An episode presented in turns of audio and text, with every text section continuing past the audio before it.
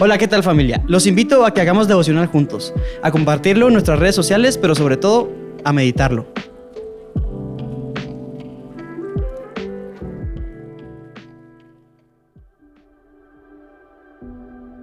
¡Hey! Buen día, bendiciones. El devocional de hoy está basado en Isaías 65, 60 y 66, Salmo 62 y Juan capítulo 3. Dios hablando dice que fue hallado por los que no preguntaban por él y le habló a gente que no lo invocaba. Esto es bien fuerte porque Dios se cansó del pueblo. Dios se molestó con el pueblo porque Dios era Dios es un Dios que los estuvo buscando y buscando, hablando y hablando. Hebreo lo revela y dice que eh, Dios, habiéndonos hablado de muchas maneras, por mucho tiempo y de muchas formas, la gente no lo escuchó, su pueblo no lo escuchó. Su pueblo lo rechazó, su pueblo dijo no queremos nada. Así que Dios abre un espacio de tiempo al que le llamamos gracia y Dios empieza a hablarle a aquellos que no lo buscaran, no lo buscaban y Dios empieza a encontrarse con aquellos que no tenían ningún interés por él. Ahora, ¿por qué Dios hizo eso y no, y no lo hizo con su pueblo? No, acuérdate que Dios buscó a su pueblo. Dios siempre llamaba a su pueblo, pero el pueblo no lo escuchaba. Aquí lo interesante es que alguien que nunca había escuchado a Dios y lo empieza a escuchar, se queda maravillado y empieza a prestar toda su atención a Él. Aquí es donde nosotros muchas veces no entendemos cómo gente que es mala, que no tiene una relación con Dios, de repente tienen un contacto con Dios. Segundo, ellos te dicen, es que yo, yo siento que Dios me habla a mí y tú dices todo religioso. Ay, sí. ¿Y por qué le va a hablar si este ni cristiano es? Pero la escritura dice que Dios se revela a aquellos que no preguntan por Él y que no lo han buscado por una simple y sencilla razón, porque el pueblo de ese tiempo, el pueblo de ese lugar, no está escuchando a Dios. Cuando tú lees Isaías te das cuenta que Dios les reclama, ustedes se acercan a mí con sus propias liturgias. Ustedes inventaron sus liturgias. Ustedes fueron los que diseñaron sus liturgias.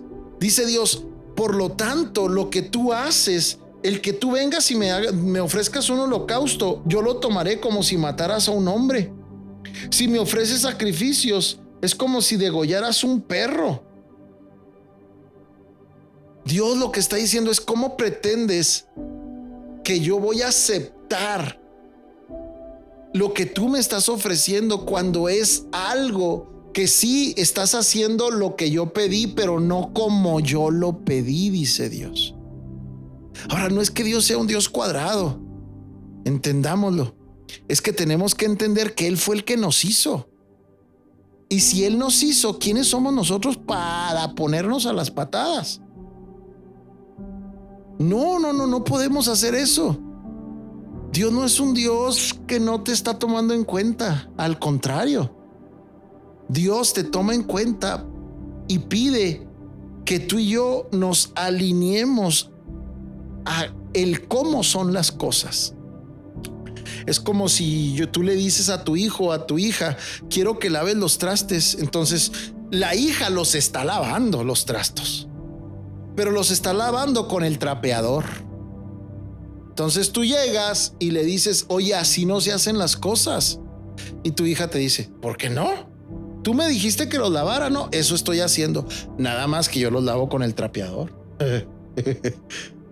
Ahora quiero que lleves esto y lo plantes, lo, lo, lo, lo, pases a lo espiritual.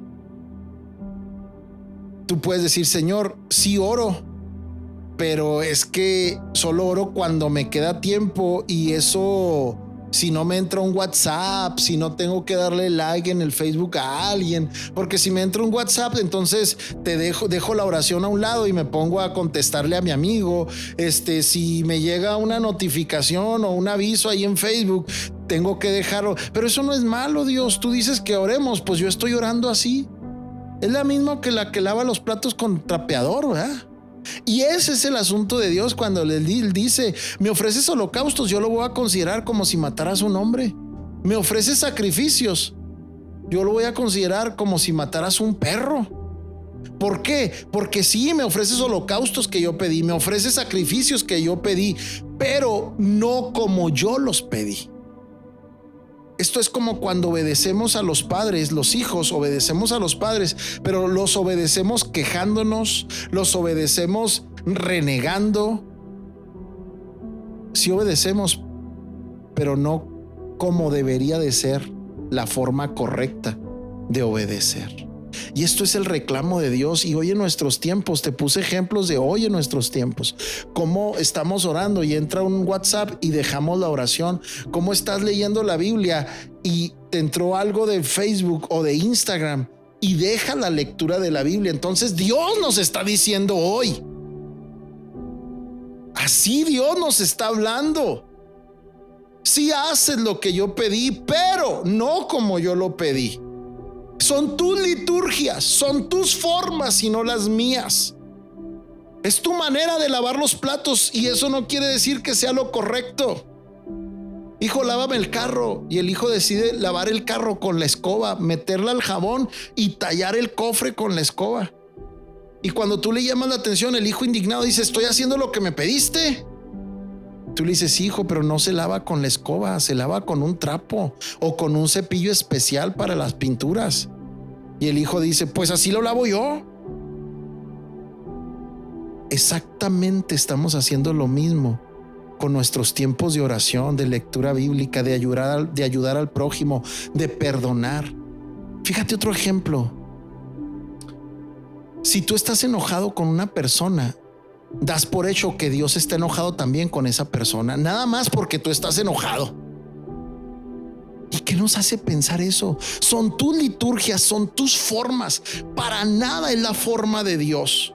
Y hoy Dios dice, no lo hagas así. Deja de hacer tus liturgias. Hazlo lo que yo pido como yo lo pido, no porque Dios sea el Dios ególatra, sino son las formas en las cuales vamos a entrar al orden. Nuestra carne va a entrar al orden de Dios.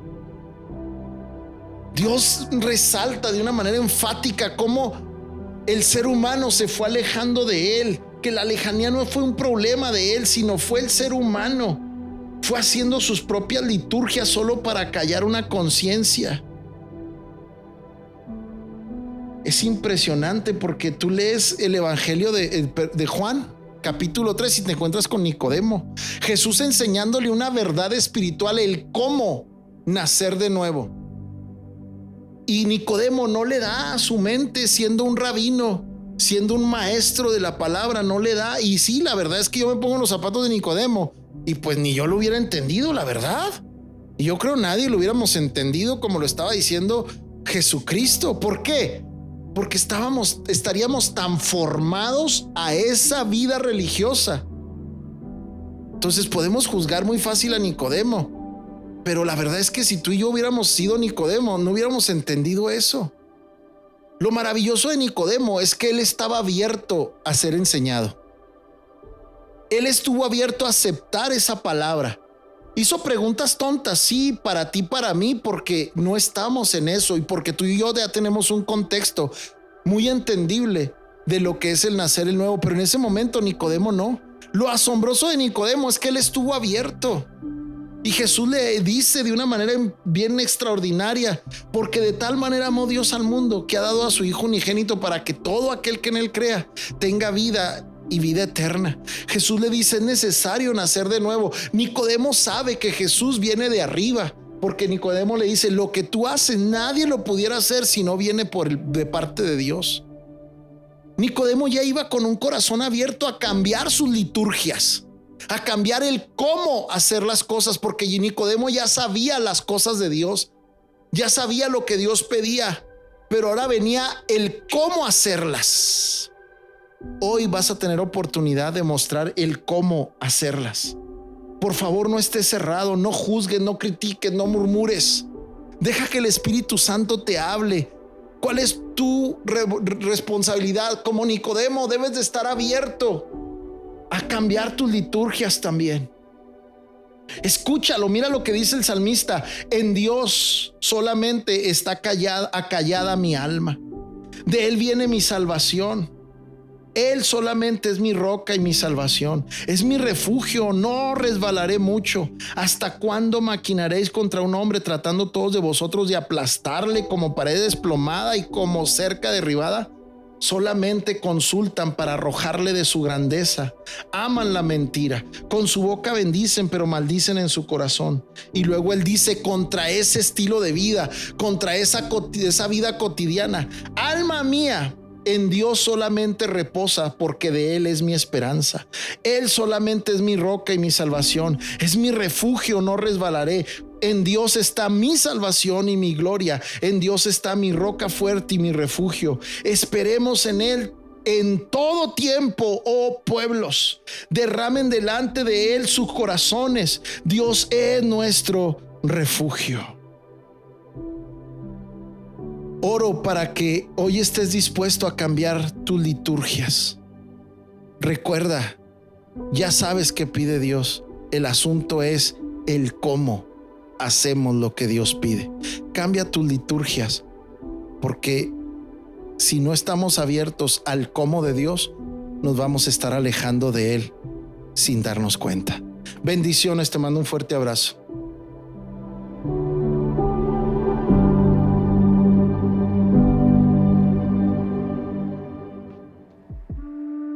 Esperamos que lo hayas disfrutado, pero sobre todo, aplícalo a tu vida.